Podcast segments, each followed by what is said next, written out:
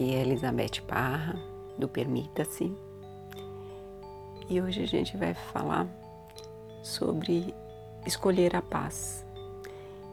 Tem determinadas situações que não dependem da gente. Por exemplo, eu estou atrasado para um compromisso. E estou atrasado, isso é um fato.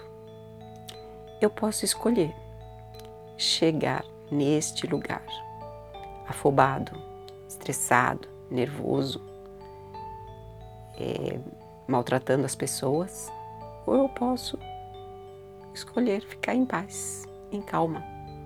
Então, atrasado você tá, isso é um fato.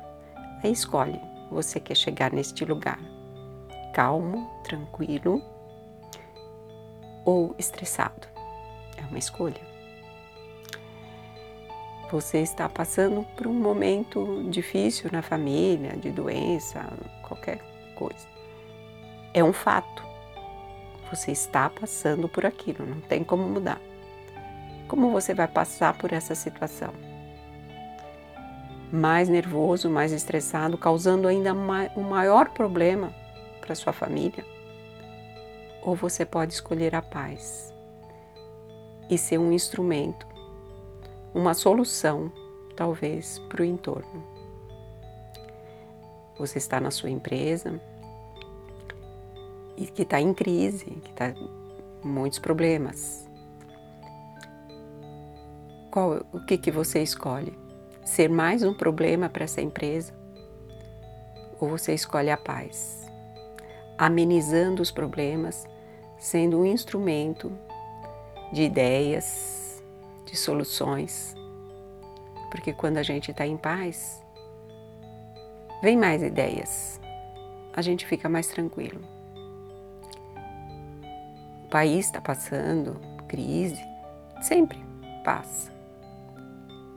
Como você vai passar por essa crise? Não depende de nós. Alarmando ainda mais,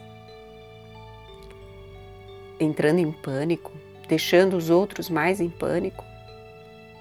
Ou você escolhe a paz? Vamos passar por isso juntos. Então é uma questão de escolha. E a paz é a melhor solução em qualquer situação que a gente esteja vivendo. Sempre nós vamos viver conflitos e sempre a gente vai poder escolher entre a paz e o conflito.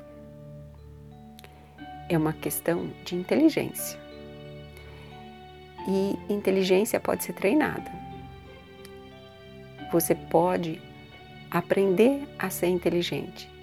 Todos os dias, quando você se encontrar no momento de conflito, aprenda a se comunicar com a sua paz, a entrar em contato com a sua paz.